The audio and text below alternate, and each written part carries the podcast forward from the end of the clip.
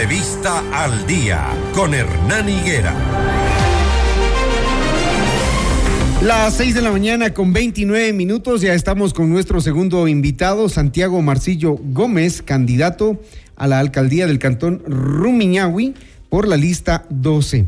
El eh, proceso de mm, campaña electoral va en marcha y es necesario conocer a los candidatos. Eh, soy rumiñagüense, dice Santiago en su currículum, de nacimiento y de corazón, que se ha desempeñado como ejecutivo senior y consultor en desarrollo de negocios en empresas públicas de turismo y gestión integral de residuos sólidos, también en empresas multinacionales privadas, líderes del mercado en los sectores de consumo masivo y farmacéutico.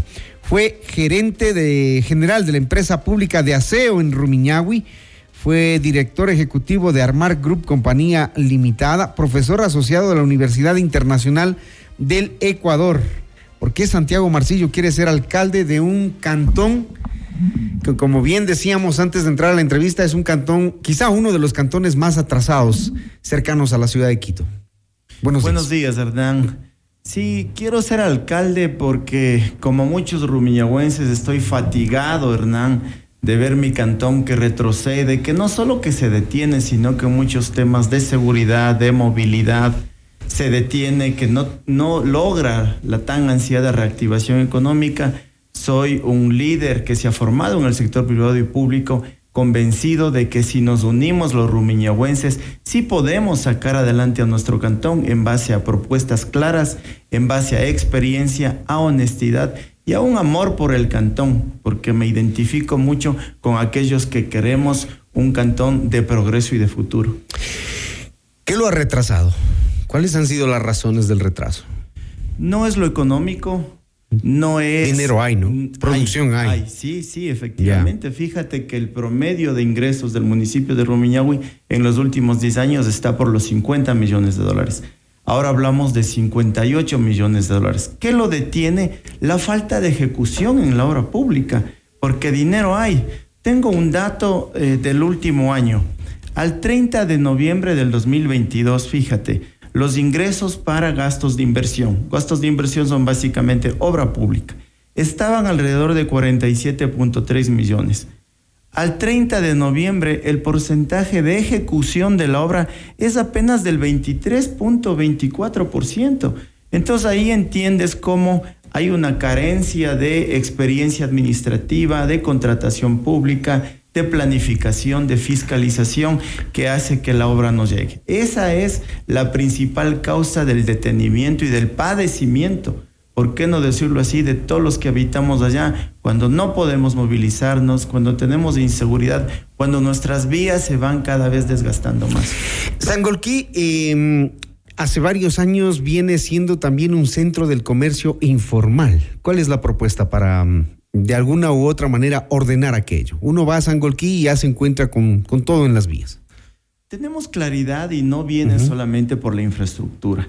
Hay que entender el sistema comercial, hay que entender que alrededor del comercio en Rumiñahui existe un tema de vialidad, de aseo, de trabajo infantil, de desorganización. Pero también hay que aceptar que los feriantes y comerciantes han sido muy maltratados. Ahora no pueden vender ellos ni dentro del mercado porque no se construyó a tiempo, ni afuera porque las ordenanzas lo impiden.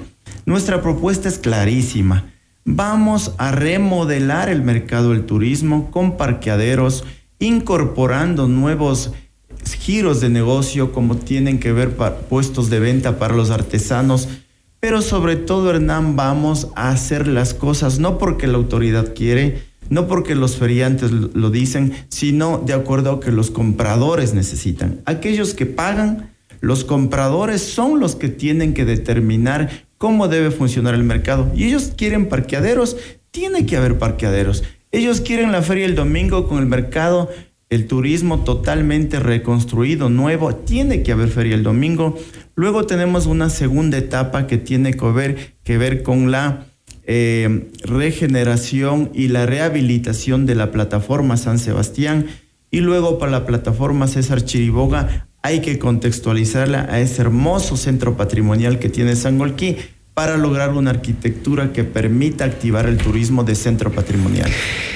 La movilidad, eh, ahora mismo nos deben estar escuchando muchos eh, ciudadanos del cantón Rumiñahui que vienen por la autopista General Rumiñahui y llevan ya una media hora, si no unos 45 minutos estancados para poder llegar a la zona del Trébol.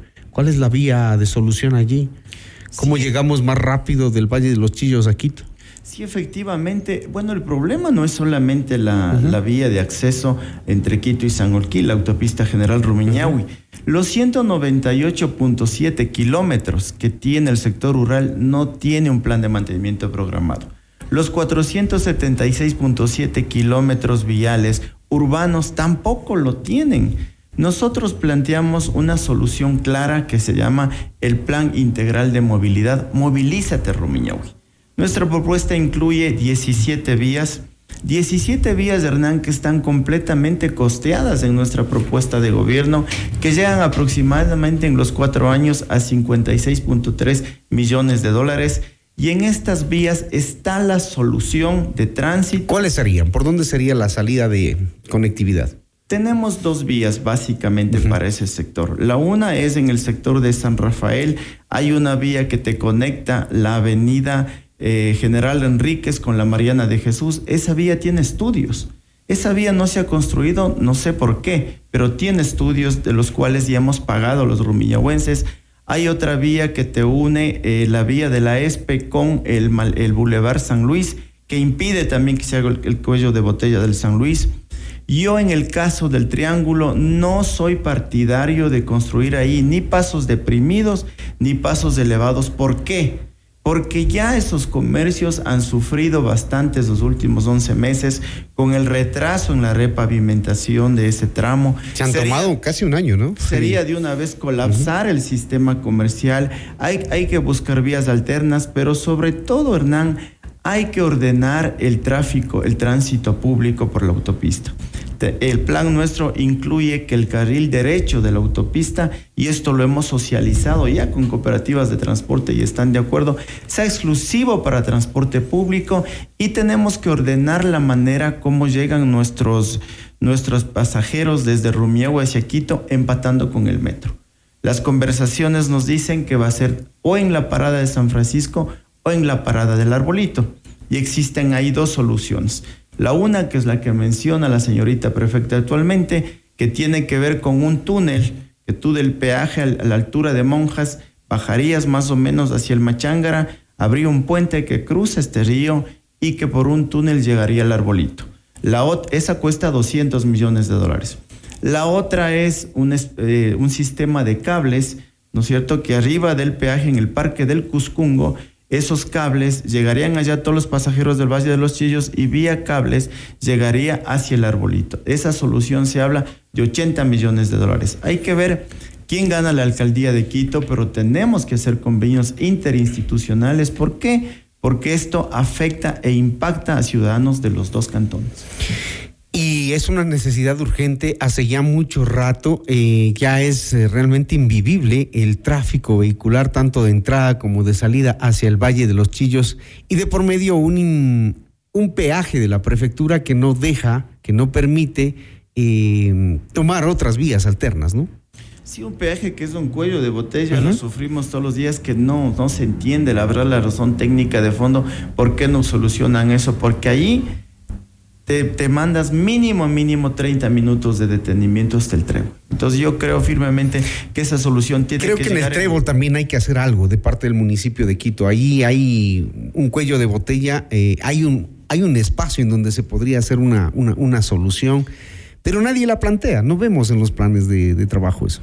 Sí, como te digo, hay que trabajar con Quito. ¿Por qué? Porque la solución del túnel por el Ichimbía tiene eh, en primer lugar eh, un pero, 200 millones de dólares y sería una solución como la del túnel Osvaldo Guayasamín, solamente para carros livianos. El resto de carros tendría que seguir yendo al trébol. La de los cables es más barata, pero es un tema innovador, nuevo en el país. Sin embargo, es una solución que funciona ya en otros países y que es la tendencia.